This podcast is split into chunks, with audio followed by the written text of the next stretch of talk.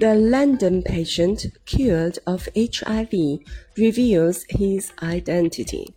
A year after the London patient was introduced to the world as only the second person to be cured of HIV, he is stepping out of the shadows to reveal his identity.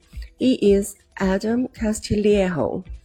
Last March, scientists announced that Mr. Castillejo, then identified only as the London patient, had been cured of HIV after receiving a bone marrow transplant for his lymphoma. The donor carried a mutation that impeded the ability of HIV to enter cells, so the transplant essentially replaced Mr. Castillejo's immune system with one resistant to the virus. The approach, though effective in his case, was intended to cure his cancer and is not a practical practical option for the widespread curing of HIV because of the risks involved.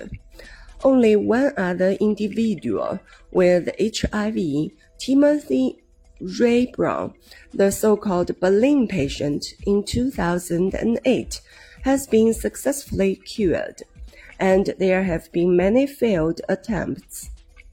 In fact, Mr. Castillejo's doctors could not be sure that last spring that he was truly rid of HIV, and they tiptoed around the word cure, cure, instead referring to it as a remission.